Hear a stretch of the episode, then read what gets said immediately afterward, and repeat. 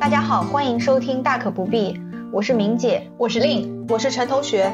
我们是一档聚焦职场金融类的播客，我们也是一档有温度、有深度的播客，我们还是一档有思考、有态度的播客。世俗定义，大可不必。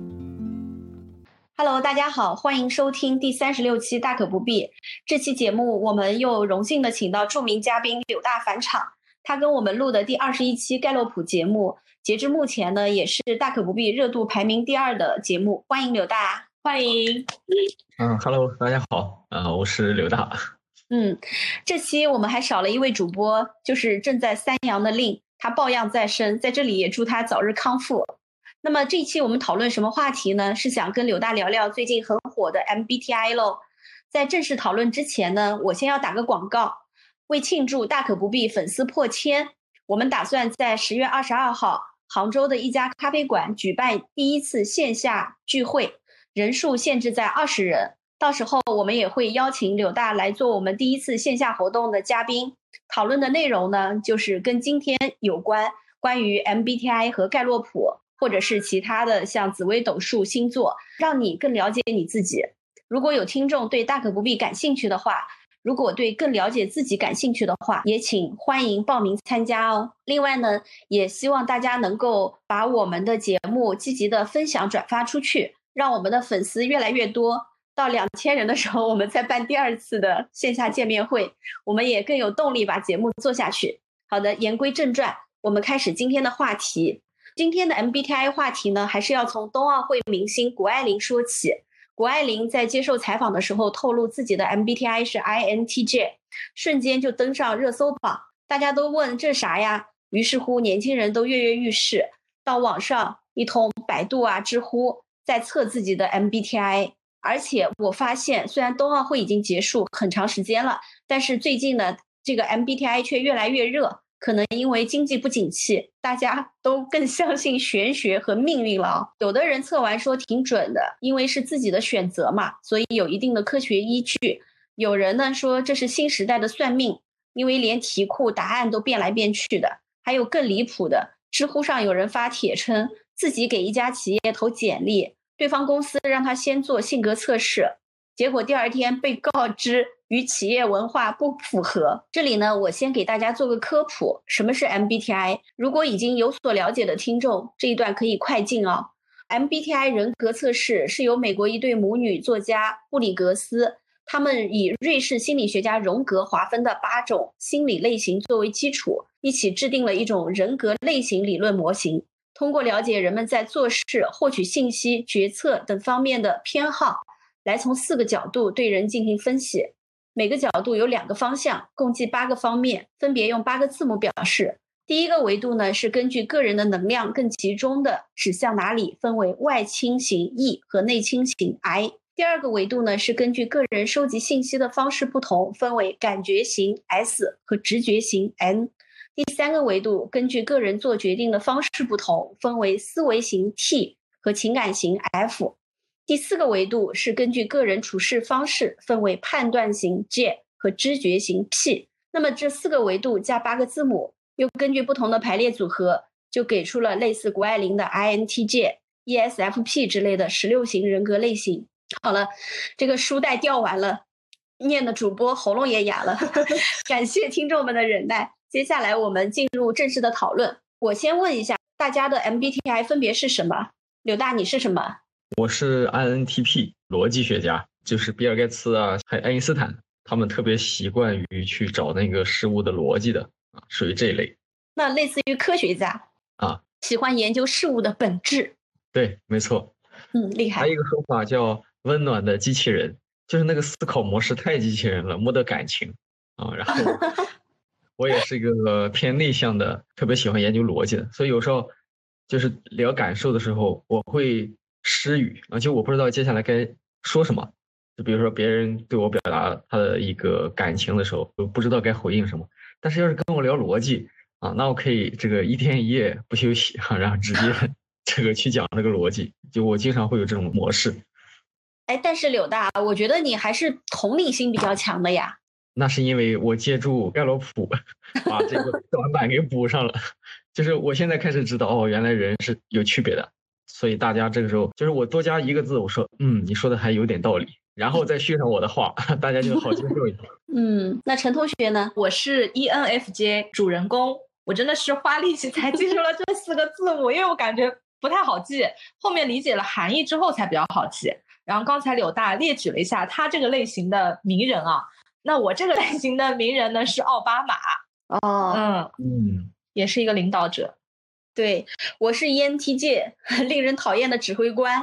我看了一下，是说是乔布斯，好像是乔布斯是 ENTJ。柳大也说过我的盖洛普好像跟乔布斯也差不多，可能就是缘分，殊途同归。对，是的，是的。柳大，你看完你自己的是 INTP 逻辑学家，你感觉怎么样啊？我开始就是接触 MBTI 的时候也挺早的，但是当时看那个字母真的还是蛮头疼的。因为 像这个 INTP 这几个字母，就是你单个单个去理解，这是一种方法啊。然后就像明姐介绍的一样，那还有一种呢，就是从荣格八维的角度，从荣格八维的角度，它是八种功能的一个排序。所以 INTP 其实最主要的两个功能，就是一个是这个 TI，就是叫内倾思考，然后另外一个呢叫外倾直觉，就是 NE。内倾逻辑这个。T I I N T P 的这个 T I 就是说我特别关注内心的这个逻辑自洽，就是我接触任何的东西，我都会看它的逻辑是否是顺畅的，它是不是有依据的，它的这个规律性是不是吻合的，你说的这个事情是不是能够证明，然后这个事情是怎么来的，就是我必须把逻辑串起来，我才能接受。OK，你说的是事实。哦，所以这跟你记四个字母的逻辑也是一样的啊？对，就是我必须要把这所有的都。弄明白之后，我才知道，OK，我是什么样的，我必须要也要知道其他人是怎么样的。嗯，然后这个 NE 就要外外倾直觉的意思，就是说我特别喜欢发散性的这种思考。嗯，我是偏抽象一点的，但是我很喜欢发散性的去思考。比如说，很喜欢我未知的东西啊，很喜欢新鲜的东西啊，碰到一些感觉特别有意思的东西，我就哎蛮激动的。所以一般出去旅游的时候，我都会去看那些没见过的风景，然后也会给自己搞很多的计划。那你搞很多计划不应该是接吗？对啊，这就是我的出发点不一样。有的那个是为了完成计划，他完成计划的过程很爽。嗯，我列这个计划其实是我看到那些新鲜的东西，我去每一个不同的景点，我看到哎，我之前我没看过那些景点，我就感觉很兴奋很开心，所以我也想尽可能多看一些。我们结果好像一样，对，但是动机和出发点完全不一样。后面我感觉我的 INTP 还是。很准的，很多时候它能够代表，哎，我跟我爱人啊，或者我跟其他朋友之间的一个差别，思考问题的一个差别。但有时候也能互补啊，特别是在团队里的时候，我经常就是帮助大家理清概念的那个人，我经常做这样的一个事。对你逻辑性比较强。那陈同学呢？你看了这个答案之后？有没有什么感受？我自己感觉啊，MBTI 它其实还是会随着时间还有人生阅历会有比较大的变化的。比如说我前后两次的差异啊，测试的差异就在 E 和 I，觉得我自己可能是为爱作 E 了，就是我的 E 和 I 的比例其实比较接近，好像 E 的比例就多了百分之几的。水平，但是跟纯纯的艺人呢，还是有很大的差距的。我这边可以举个例子，比如说我现在部门里面的一个同事，他的 MBTI 跟我是一样的，那他能易到什么程度呢？就是我们出去聚餐，他吃着吃着饭就能跟隔壁桌聊起来，然后立马扫码加微信的那种。而且他还跟我分享过他一个比较艺人的事情，就是他跟另外一个朋友走在路上，他朋友就是随口说了一句：“哎，前面那个人的雪糕好像挺好吃的。”他就直接上去拍那个人肩膀说：“你的雪糕哪里买的？” 我觉得他这种艺的程度已经让我艺到社恐了，我肯定没有像他这么艺。我是想说，我虽然是纯艺啊大艺，但是你这个同事的。这么外向，我还是做不到的。我跟陈同学一样，像 E、T、G 三项们都比较明确，比如说三七开或者二八开。但是我的 M 跟 S 就有点五五开上下了。我自己也有感受啊，像之前在银行的时候，我就是 ESTJ，我就是偏 S 的。那么离开银行之后呢，就变 N 了。就变成 ENTJ 了。我后来也反思了一下，哎，到底为什么会出现这样的情况？得出的结论啊，就是感觉跟思考和工作的相关要求有关。因为之前呢，在银行里需要做更具体的事情，不能太天马行空，那么就偏 S。现在事情少了。就会想一些关于行业的问题啊、宏观经济的问题啊，就会更偏直觉、更务虚一些。这个是我的感受，柳大，我不知道有没有道理啊？嗯，我觉得蛮有道理的。好像我个人的听下来感觉就是，从 I 到 E，其实中间还分布了很多啊。嗯，有像那个陈同学刚才说的哦，为 I 做 E，我为了保护你这个内向人，然后我来主动的去承担。对对对对对，这个风格啊。然后像敏姐，还有刚才陈同学说那个朋友啊，那就更是大 E。但是敏姐有时候可能对事上面更强势、更外向一些啊。然后刚才陈同学那个朋友。他可能纯粹就是对人好奇、感兴趣，而且他完全没有隔阂的，就想跟人打交道。哦，对，其实他没有那么极端，应该更像是在一个轴上。OK，左边放着最社恐的人，右边放着最外向的人。嗯，对，柳大这么一说，我就明白了。我其实还是有时候是比较不爱说话的，因为感觉很多人不值得我说话。另外啊，今天早上看了一个博主发了一篇 MBTI 人格的解析啊，这里也有关于我们几个人的特点，我念给大家听一听，看看准不准。像柳大的逻辑学家啊，优点就是天资聪颖、反应快、逻辑和组织能力强、擅长客观分析问题、求知欲望强烈。缺点呢是容易心不在焉、健忘、缺少耐心、对感情较不敏感，有没有？对感情较不敏感那是肯定的。健忘吗？健忘，必须要当时 Q 我，就是不管什么事情啊，就是只要跟我说，哎，未来有个什么什么计划，我绝对会忘的。但是只有当时提前五分钟告诉我，哎，那我就可以马上调整过来。哎，对了，柳大，那你 To Do List 多吗？To Do List 啊，可能一个月有那么两回，我开始多做 To Do List，这一个月剩下就是完成这个 To Do List。本来这 To Do List 是完成一天的，然后后面一个月。这是也是你的适应才干。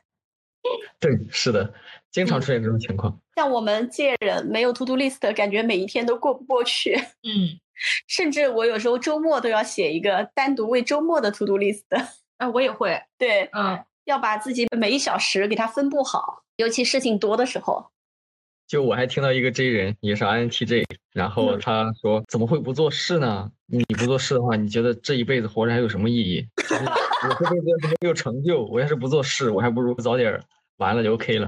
然后从我的角度，我就感觉，哎呀，你这么勤奋，但是你工作不是为了生活吗？你不是为了休息吗？你不休息好，你怎么更好的生活啊？然后呢，我看每次看他那个勤奋程度，OK，我就会感觉他一年的工作，他就能长五年的经验，因为他这一年真的能干五年的活他的这个经验积累啊，包括他列计划、完成计划。特别出活，特别出成果，做的事情也特别多，经历的也很多，所以成长的也很快嘛。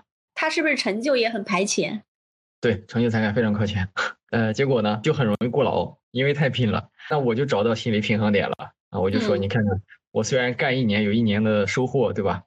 啊，或者甚至干一年有半年的收获，但是我心态好，我活得久。是的，长期主义，你复利积累的时间长。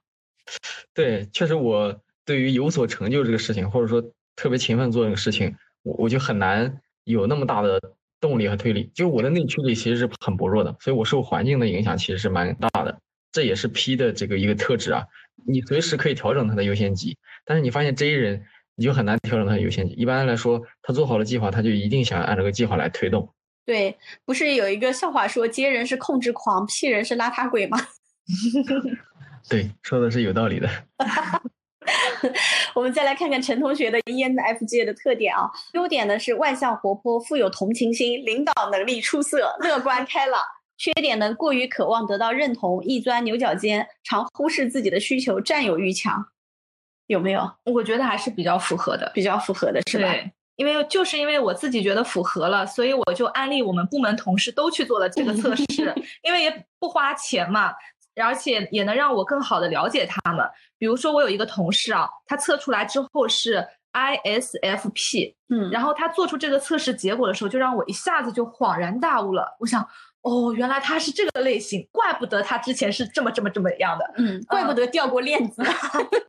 对，就是因为他的之前的一些行为就跟这个测试结果能对应上，嗯，就让我觉得还挺准。哎，我发现有意思的是，陈同学你是 ENFJ，你的最佳伴侣是。INTP，哇，我我的最佳伴侣是你哎！但是我的 INTP 的最佳伴侣是 ENTJ，是明姐这个类型。双向奔赴了。ENTJ 可以跟 INTP 双向奔赴，哦，对啊，哦，我们俩是双向奔赴的。哦所以我我被我被 ENFJ 和 ENTJ 同时需要是吗？是的，是的，你适配性比较广。嗯，可以，我能理解。回头再来看看我们 ENTJ 大 ENTJ 是怎么样的。优点是善于决策，有领导力，沟通社交能力强，理性不被情绪影响，能坚定目标前进。缺点呢是对他人同样苛刻，过于专注自己想法，好胜心强，做事不近人情。妥妥的明姐，我真的蛮喜欢跟那个 EJ 一起做事的，就是因为我发现我我其实特别不擅长做决策，就是好长时间了。开始的时候我就会蛮内耗的，为什么我是一个没法做决策的人？就是面临选择的时候总是犹犹豫豫的，然后嗯挑三拣四的，就老是这个特质。但是我发现，相对这个明姐跟陈同学来说，应该做选择不是个难事儿，对吧？嗯，嗯，很简单，so easy。对对，然后后面我就发现，就因为我借助这么多的工具，然后就会去找他的共通点嘛，我就发现，其实 P 人他不愿意做决策，或者说不擅长做决策的原因是，我还想要看到更多的可能性。嗯，但是如果你迅速的让我去做了一个决策，哎，其实我觉得哪个决策都很好啊。如果我贸然的做了一个决定，那岂不是把其他的可能性都给失去了吗？我就错失了看到其他可能性的机会。但是做完一个决策，可以再做其他的决策呀。嗯，如果做的不对的话，那就再换一个。是啊，那批人做出一个决策都已经很难了，选择性障碍。对，感觉都好。所以像我们这样的人，就是做决策是比较快的，但是呢，有时候确实也比较容易做错决策，太果断了，有时候也会犯错。可能你的正确率会不会比较高？我当然高了，我不做当然就不错了。所以我们几个还是比较准的。像呃逻辑学家啊，柳大 INTP 的座右铭是永远不要停止质疑。陈同学座右铭是唯有真诚方能打动人心。这个座右铭跟我还比较像比，较像是吧嗯，我的座右铭是大家一起共进退，也跟我很像。是的，我也很喜欢团队一起共进退。我觉得 MBTI 其实它还是比较有准度的，特别是它提供的这个四个维度，比如说内向外向，然后感觉直觉，还有这个情感还是逻辑，然后还有这个计划还是灵活，就这四个指标其实提供了很多我们可以觉察的角度。比如说内向外向其实是你获得能量的方式啊，内向型人就可能独处的时候他就比较获得能量，那外向型人他就比较喜欢去跟人社交获得能量。抽象和具象就是直觉和感觉啊，感觉实际是偏具象的一点的，它需要具体的摸得着的东西，就是实感，能摸得着的东西，能看得见的东西，或者我过去经历过的东西，或者是我亲身体验过的东西，这个是偏感觉型。然后偏那个直觉型的人呢，他就更偏向于抽象。OK，就是我可以在脑子当中架构这个事情，或者有人说我的直觉很准，他那个直觉完全都是抽象的，完全是脑子里面去构造的，所以这个叫直觉。然后还有个呃感情和逻辑，应该大家听的都比较多。比如说，有的人思考就是特别理性，呃，就纯粹看这个事情，看他最后去怎么判断呀，他最终的性价比怎么样。然后情感的这部分呢，可能他就更在乎感受。他看到谁谁被伤害了，他看到这个树叶花儿凋谢了，他也产生了类似的共鸣啊共情。他内心有那种感受，他往往会因为这种感受的影响而去做一些决策。还有一个就是计划和灵活。计划那就是 OK，就特别喜欢一项一项事情的肖像嘛。然后灵活呢，就是 OK 随机的，我不做计划，反而我效率还更高一些。你看这四个维度的话，其实会让大家感觉 OK，我明显的好像偏向于哪一种，对自己有一个预期，也对别人有一个预期。比如我肯定就经常跟别人说，我肯定会迟到的啊，啊，你们自己也做好心理准备，或者说，哎，我说话可能偏理性啊，就是有时候照顾不到大家的这个感受啊，大家一定要这个多包容一下我。我因为了解自己，所以也会跟大家来说一下，降低一下大家的这个呃心理预期，会让这个相处起来更舒服一些。这是个好办法。是的，嗯，我最近关于那个 T 和 F 啊，我最近也用了柳大这个办法。我说话其实也是比较偏理性，而且比较直接的。最近有个小朋友来请教我一个问题，他也是我们的粉丝啊。换了之前呢，我会直接嘟嘟嘟嘟跟他讲一些解决方案。后来我现在稍微的向柳大学了圆滑一点啊，我就说，那我给你提建议的时候，可能我会有一些直接，我没顾及到你的感受，你会不会在意？嗯，因为我觉得为了效率嘛，我没有办法跟他绕来绕去，那确实要保质保量。后来他说不会不会不会，那我就直接给他提一些建议跟修改意见，这样也就是把丑话说前面，我感觉会稍微好一点，对我们这种呃比较 T 不 F 的人来说 是个好办法。对，陈同学会有什么感受？对类似接触，你像我跟敏姐都是 T 型的，我是那个 F 嘛，我是自己感觉，嗯，之前呢，我是觉得自己还是比较 T 的，就是比较理性那一段的，可能更多的是体现在工作上面，我会更加的有计划性的、有条理性、有逻辑性的把这件事情给列出来，然后再去做出这样的选择。但是呢，最近发生生活上面也有一些事情啊，我觉得，哎，确实我好像理性跟感性之间是会打架的，而且有的时候可能 F 确实是比较排在靠前的位置。然后我是另外觉得，像 MBTI 也是我们很快速的去拉近社交关系的一种方式。比如说，我特别能感受到，比如两个 I 人在一起的时候，他本来互相不知道大家都是 I 人，就会比较拘谨。但是如果当两个人都是 I 人的时候聚在一起，他们会一下子放松戒备心，就觉得哦，我们是 I 人聚在了一起，自己人对自己人就可以稍微放松的进行一种社交。包括我在跟陌生人去。交流第一次见面的时候，我可能也会先讲自己的 MBTI，就是让大家能更快速的了解我，觉得是比较高效的一种社交方式吧。嗯，而且像以前的话，我们经常会说，哎，你是什么星座？嗯啊，因为星座也是一种分类嘛，也能体现你一些性格特点。但是现在的话，讲星座好像有点过时了。像星盘的话，又会觉得特别的复杂，也不太可能会去讲星盘。盖洛普呢，我是觉得确实很准，但是盖洛普真的有点。太过复杂跟深奥了，盖洛普门槛比较高。对，是的，但是嗯，除非那种精准度才可以。就像有时候聊 MBTI 的时候，其实也不一定能跟大家同频上面，因为大家有时候对自己的还也还不够清楚，他对你也没有那个了解的话，他也不知道该怎么接那个茬。嗯，对。说起陈同学的 F 啊，我还挺有感受的。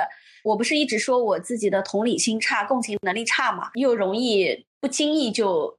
得罪人，后来我就会问陈同学，某某人是不是外面看起来很自信，内心很自卑？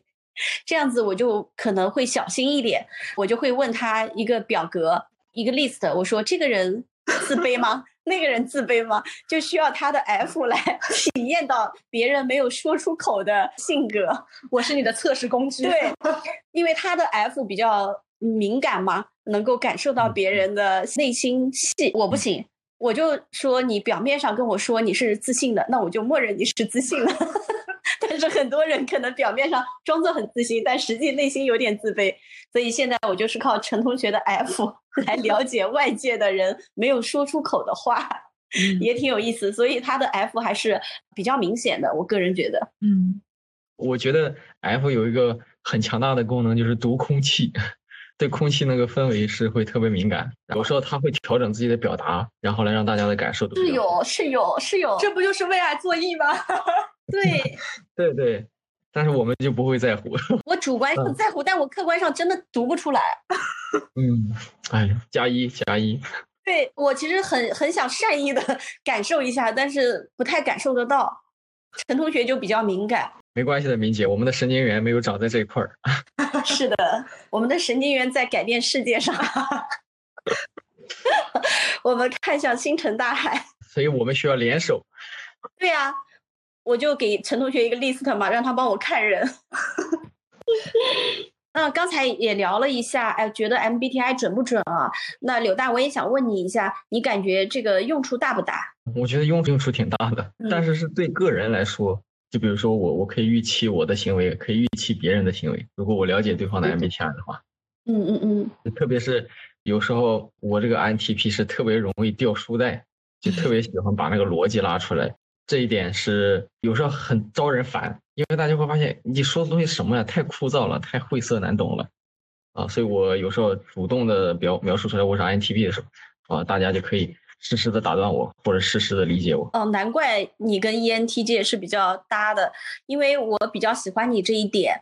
像认识你不就是从知乎上嘛？你写的那些有一些专业度的盖洛普的解读，比别人都要有深度，我就会觉得哇，太牛逼了，写的真好啊！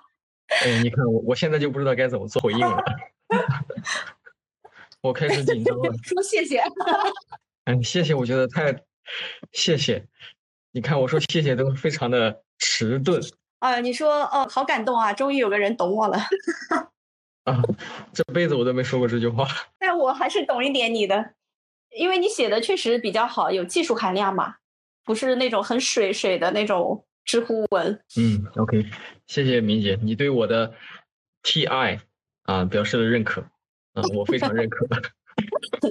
这一点上，我自己也有心得，因为我感觉 MBTI 还是很有用的。刚才柳大说，可能。比如说社交语言的话，对方不知道自己 MBTI，我们现在会做一件什么事情呢？那天我们有个新同事来，我请他吃饭，我们一桌大概七八个人，这个时候吃完了，但是吃的比较快嘛，所以大家没事干就开始聊 MBTI，其中有四个人是不知道自己是什么的，我们就迅速打开公众号让他们来测，测的时间很短，十分钟就测完了，他们就测好了，哎，分别说，哎，我是什么，我再猜猜他是什么，最后。大家又组成了半小时的一个聊天内容，而且气氛也比较融洽，所以这个作为社交语言还是比较好用的。再给给他们扫扫盲，哎，这个代表什么？所以在社交语言上是有用的。另外呢，就像日常比较实用的啊，我有一个同事也是我的好朋友，他是 INFP 调停者，就是他会做我们朋友之间关系的和事佬、粘合剂，跟谁都比较要好，但是。你就不能让他做具体的事务性工作。前几天我们俩一起出差，他主动帮我买了车票，结果最后我们还是搭顺风车回来的。为什么呢？因为他买了一个星期之后的车票。所以这样的事情在他身上也经常发生。那么日常工作上就给他配了一个小助理。后来这次事件之后，我说这样的事情以后还是我来吧，不敢劳驾您，我做你的小助理好了。太可怕了。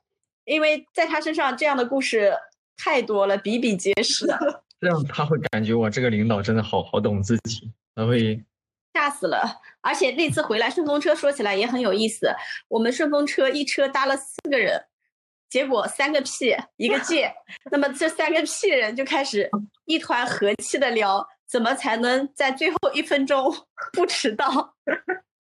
怎么借了充电宝不还？然后自己相互比拼，我家里有多少个充充电宝，共享充电宝。我一个接人都哑口无言。我说你们不能早出来一点吗？他说不行，我们就是这么自信，算的准准的，但是 永远要迟到几分钟。那天我是对他们有了一个深刻的了解，可能就是他们就是这样子的，比较自信，又比较没有计划性，又很凌乱。因为那两个屁人之所以搭顺风车，也是没赶上高铁，真的很佩服他们。我们屁人就是又菜又二又爱玩 对，是的，而且很自信，但是好处都很乐观，对，不不焦虑，心态超好，嗯，对，心态超好，主打一个心态好。最近我们公司，比如说有人掉链子，我们就说你这个屁人真屁。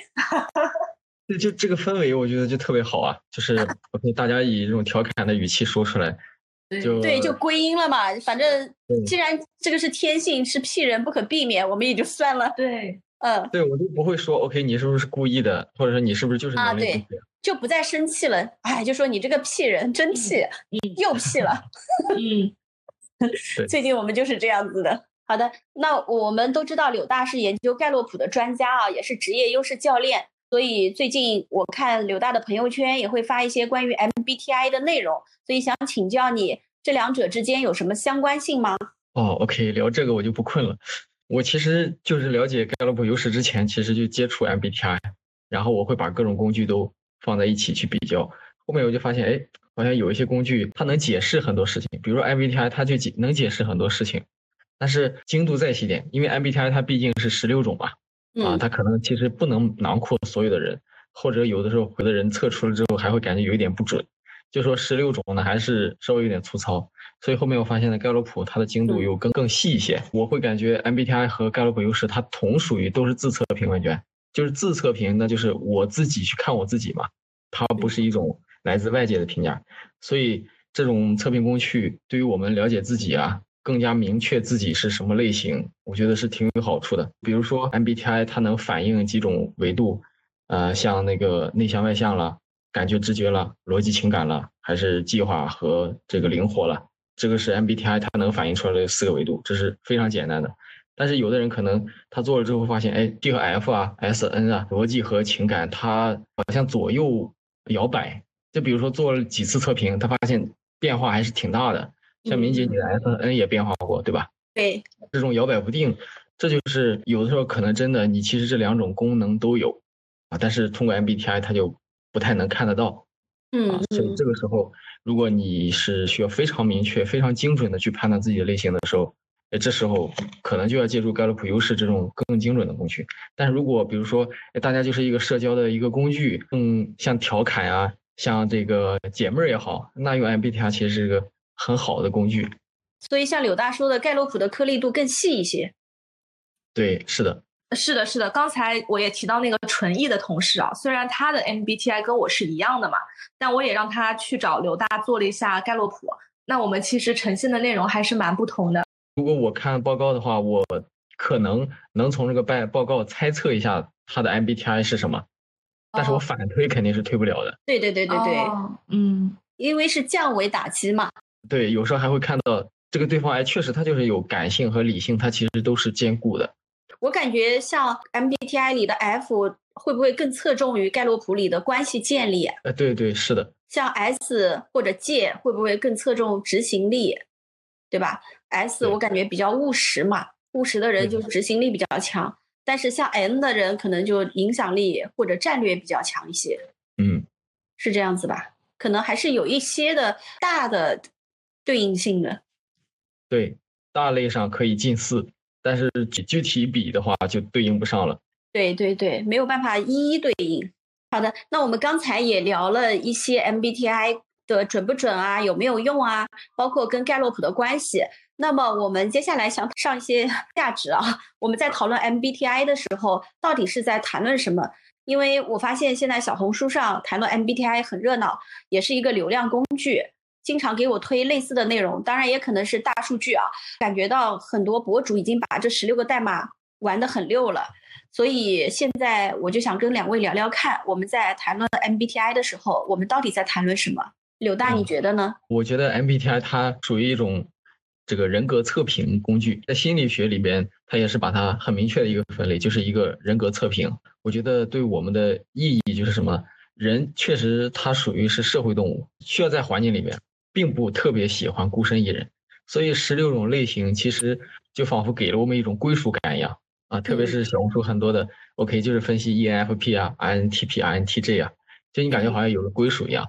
哎，我感觉我也找到了自己的那个类型，我就比较安心，啊，就是有一种安全感啊。我不是，我在这个社会上，我我虽然可能跟身边的人不太一样，但是我知道其实社会上还有大量的跟我类似的人啊，他可能有跟我一样的苦恼呀，跟我有一样的感受啊，啊，跟我有一样的这个要度过的这个难关，啊，所以我会感觉刚接触 MBTI 会有这种容易找到归属感的那种感觉，但是。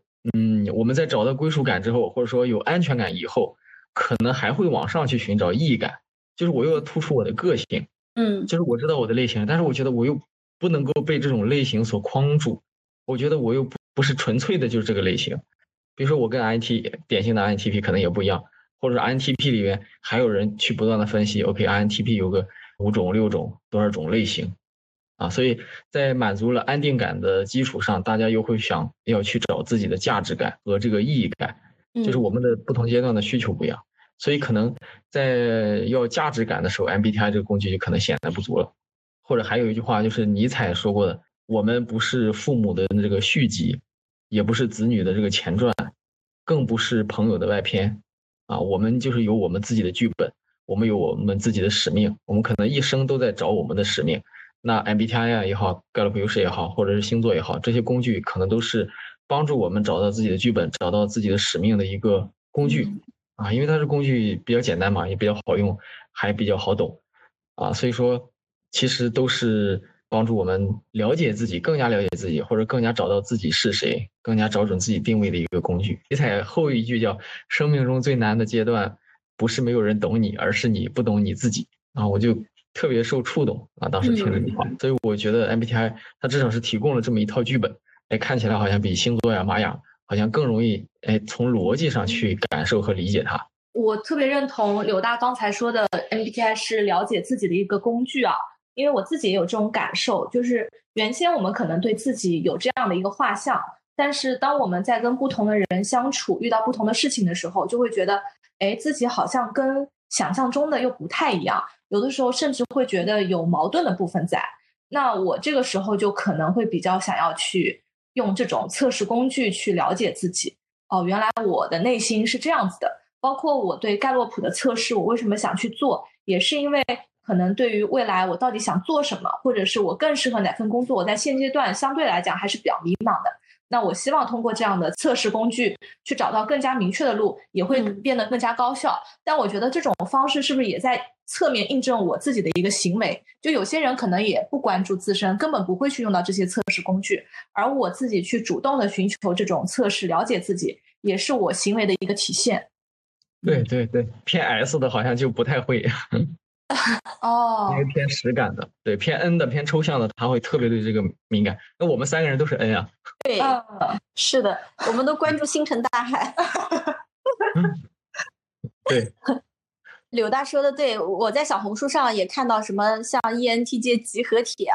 之前我看了一个统计数据，说这十六型人格在人群中的占比最少的是 INTJ。好像 ENTJ 是排倒数第二的，嗯呃，所以只占了大概人群中的百分之三左右，占比是比较少的。好像最多的是 ISFJ 守护者，所以就会觉得，哎，我之前我这个人确实也挺另类的啊，跟一般人不一样。但是呢，哦，我发现小红书上 ENTJ 还挺多的，大家概括的自己的特点，哎，跟我也挺像的，就说明我做的事情也有人在这么做。就你不是特别奇怪的，虽然在日常看起来有点奇怪，这样也是找到一个归属感，同时又觉得，哎，我是一个很有个性的这种人格类型，就感觉挺好的。另外呢，我是觉得啊，我们现代这辈人跟父母那辈人不太一样，我们呢会更关注自我，关注我是谁，我是什么样子的，我的外在和内在是不是不一样。我有没有什么没被自我觉察的潜质，或者我适合做什么样的工作？我适合找什么样的爱人？甚至我甚至我适合养猫还是养狗？这些呢，都是需要以自我为原点出发，找到跟世界的关联。父母那辈人比较以他人为中心嘛，那我们可能都比较以自我为中心。当然，这些自我呢，我个人觉得可能也是外界的投射，外界作用在我们身上，把我们在天赋之外塑造成了这个样子。所以也是各种因素的反弹，加上我们先天的基因，最后呈现出当下的样子。而且这个样子也是在与时俱进的变化的，就像我们都会在啊 E 和 I 之间，或者 M 和 S 之间摇摆一样。这个也是我们讨论 MBTI 的时候，可能就是因为我们在关注自己到底是谁，到底什么样子。嗯，我觉得让我想起来，可能上一辈或者再上上一辈，他们更多的是图安定、图温饱。但是可能我们以及往后可能更追求的就是“仓廪实而知礼节”，该追求价值意义，然后能够影响更多的人。对，就是每个时代都有每个时代的使命。对，之前又是熟人社会，又是嗯生存危机，大家比较少的关注自己，所以无论说是更自私也罢，更自我也罢，反正总归是趋势，也没有好坏之说。一方面呢，我们讨论 MBTI 是因为对自身的关注；另外一方面呢，就像我们刚才浅聊的，也是一种社交语言啊。对，是这样的。就我我自己会用 MBTI，比如说我跟亲密关系，就我跟爱人的时候，其实有时候也会讨论。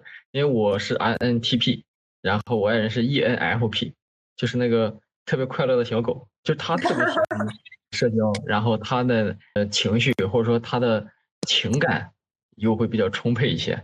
我呢，就是那个社交不活跃的，因为我内向型嘛，所以我们两个人如果出去，那一定是他来发问，他主动这个 cover 全场，然后我就跟着点点评，然后跟着这个插科打诨两句，就是我一直会这样。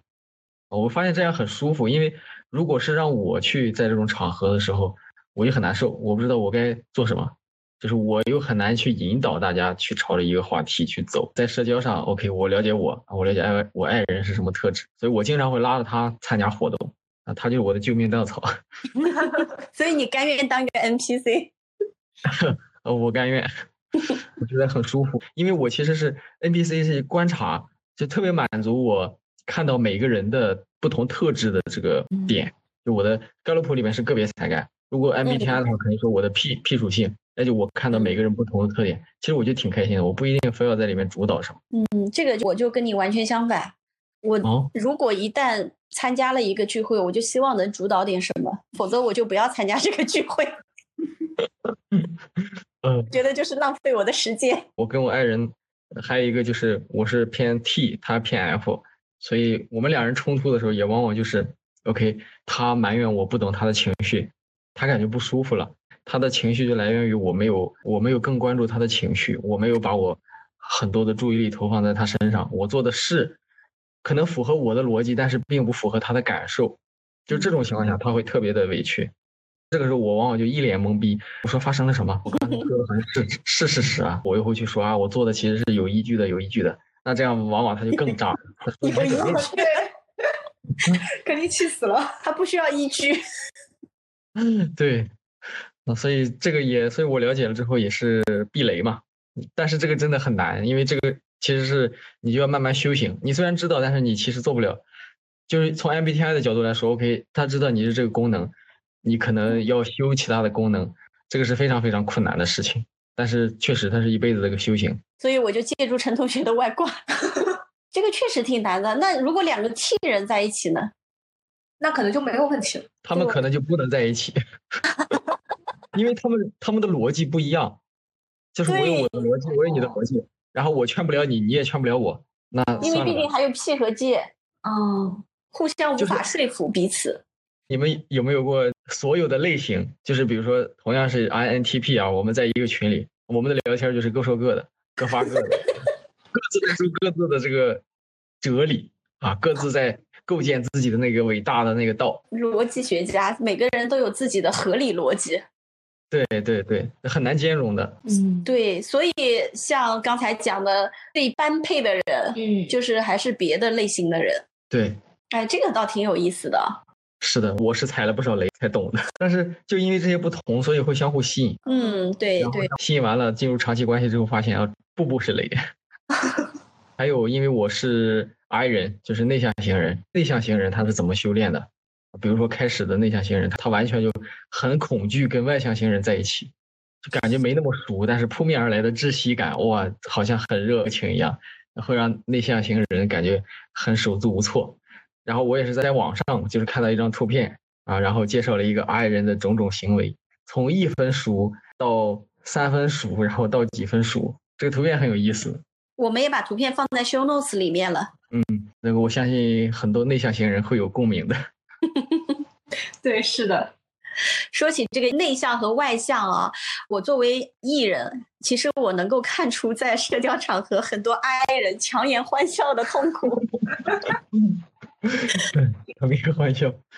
对，就是假笑男孩那种，明显就感觉到他的拘束、拘谨，但是因为为了自己的一个职业形象啊，或者什么原因，他又不得不想出话题。我能感觉到那种的紧绷感，不像我们可能天生就有一种松弛感，在社交场合。真的，我觉得我每次照镜子的时候，我发现我笑起来的时候都不像我。我觉得还是严肃点比较好。但是每次到那个场合的时候，我又哎不自觉的，这个我试图融入环境，试图融入大家。然后我我我每次就笑，一直笑，一直微笑。然后每次社交完了之后，我就好累，因为我维持我微笑那个表情都很累，我感觉我脸都僵硬。那你知道艺人这个时候会怎么办吗？会怎样？不笑的时候就不笑，就是会比较随心所欲，不逾矩。反正我想笑的时候我就笑，但大部分时间是想笑的。然后我不想笑的时候我就不笑了，不会为了满足别人强颜欢笑。我们真的出来一趟真的很不容易，所以感 觉我们感觉太耗能了，还是在家里比较自在一点。回到家才能充电。啊，对。哎，但是柳大，我发现有一个特点啊，也想跟你交流一下，就是关于 E 人和 I 人的一个反常识的一个特点，就是比如说正常的想想，肯定是 E 人话多，I 人沉默一点，是不是这样子？就外向的人会比较健谈，内向的人会比较拘谨，对吧？但是据我观察，在同事们中间啊，很多 I 人话其实很多很密，但我明知道他是 I 人，而且我知道他不愿意参加这种社交局，但是在同事的一起的时候，反倒是我们的话少，就不愿意说，甚至有点沉默寡言。但是 I 人就会从头说到尾，而且很嗨。这个我自己觉得有点反常识，但确实也存在，还挺多的。这个要是从 MBTI 的角度就不太好解释，因为确实内向型人好像独处的时候更更有能量。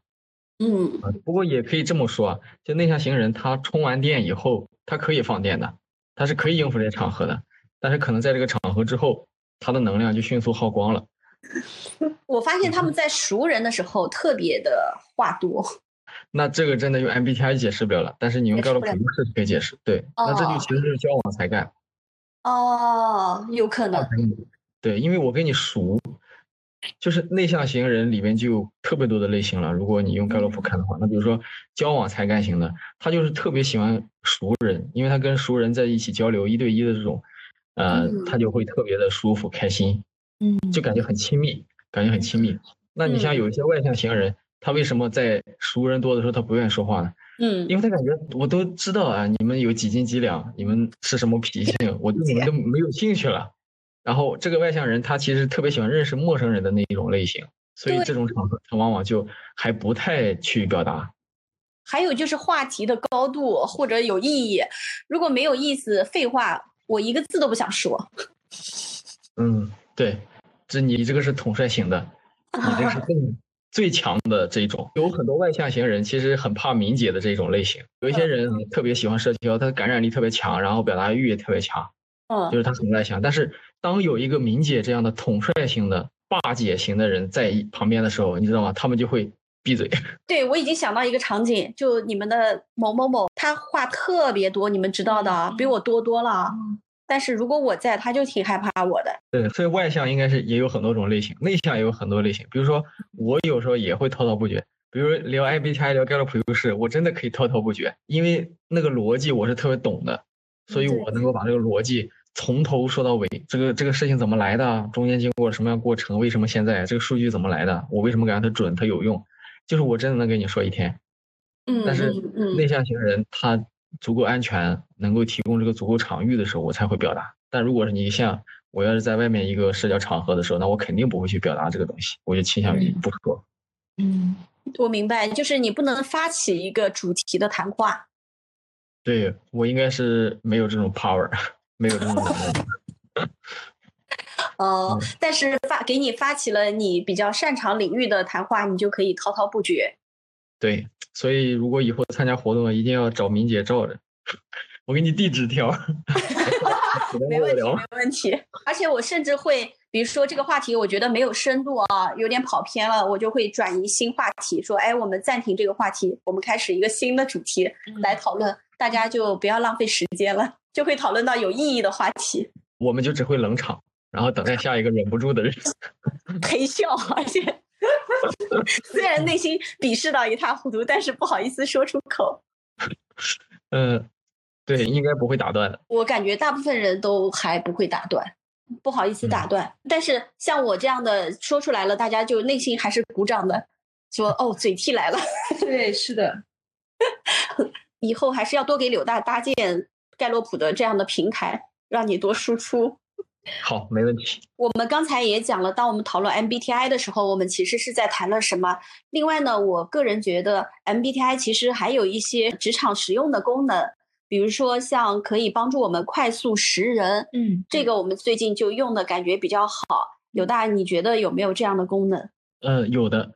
还有一个很有意思的点，因为我有一个妹妹，然后她在上高中嘛，她的数学真的是一塌糊涂，但是我的数学。就高考的时候真的挺好的，嗯，中考和高考都蛮好的。然后我我亲妹就说，啊，这个肯定就是爸妈生你的时候把这个数学基因给你了，最后一点没剩下，然后他的数学就不好。呃，后面我我聊了很多的人之后，发现其实这不是偶然的，因为我是 N 嘛，所以比较喜欢抽象的概念的，我我很擅长这种架构，所以其实我的小学的数学成绩是很不好的，因为小学的时候就是九九乘法表，只要你记住了。对。就这几种可能，就在这几种可能里边，然后你去得出了那个结果。我也是。其实这种是偏 S 的人，偏实感的人是特别擅长的，他都不用反应，直接能得出结论。但是对于我呢，我其实到初中和高中的时候，数学真的才慢慢慢慢的发力，因为他那些抽象的概念我很容易懂，我做题的时候也很容易抽象出来。这个应用题啊，我就能够抽象出来，他想问的是个什么点啊？他想问的就是这个圆形里边的啊内切直角三角形，它必过圆形，就这种概念，我真的一反应就能反应出来。嗯嗯，即使现在我去看我妹妹的那个做题，我也是这种感觉。但是我跟我妹妹讲了这个题怎么做，讲了为什么这么做，讲了它这个原理之后，我发现她自己做题的时候还是很难受。她跟我说，她就不喜欢做题，她就想多看看书。她就想多看看有有没有什么已有的案例，所以她这种思维方式就比较偏实感的，啊，就是比较喜欢那个，就是从已经做的题目里面去找到类似的题目，然后去做，而不是我这种 OK，不管你怎么变，只要我记住这个公式，我就可以抽象出来最极简的那个作用，然后来做。这个可以说抽象跟实感，就是感觉跟直觉，啊，这两个的一个区别。还有一个就在职场上来说的话。我也有过一个观察，说你能够知道对方是，比如说 I 还是 E，对吧？其实你就会有个判断，那做市场这个人适不适合做市场，适不适合做销售，适不适合特别的那种膜拜的那种工作，啊，如果你是 I 的话，那就打个问号，啊，但是如果是做产品啊，那个中后台的一些事情，或者程序员，那可能内向其实是一个优势，对，就大概会有这么判断，而且你看到 J 和 P 之后，你都能判断。对方是不是那个容易迟到的人？是的，是的。我觉得我在职场上面最有效的一个方式，就是我让部门的同事都去做了一遍，我让，而且我还让我领导也做了一次，就是让我以后知道该怎么跟这位领导更好的相处。而且我觉得，嗯，做了之后，我特别是在工作分配上面，我反而更加会得心应手一点，因为我知道，比如说这个人是个屁人。他本身就不擅长做这件事情，那我就避免把这件事情交给他。嗯，我觉得还是比较高效的。对，就不会产生过度的期待，但是你更有效的期待，应该是这样说。是的，嗯，都是好领导。好的，今天我们关于热门话题 MBTI 就跟柳大交流到这里，也非常感谢柳大的认真准备，让我们长了很多知识。也希望听众朋友们能够通过这样的测试，更加清晰的认识自己，了解世界。见天地，见众生，见自己，找到自己最爱做的事情和最喜欢的人。那么今天的节目就到这里结束啦，拜拜，拜拜，哎，谢谢刘大。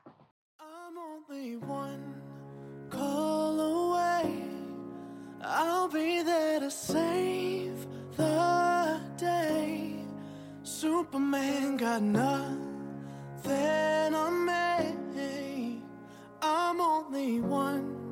Call me,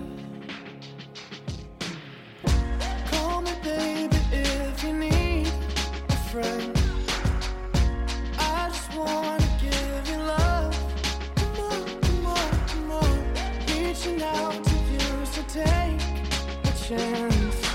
No matter where you go.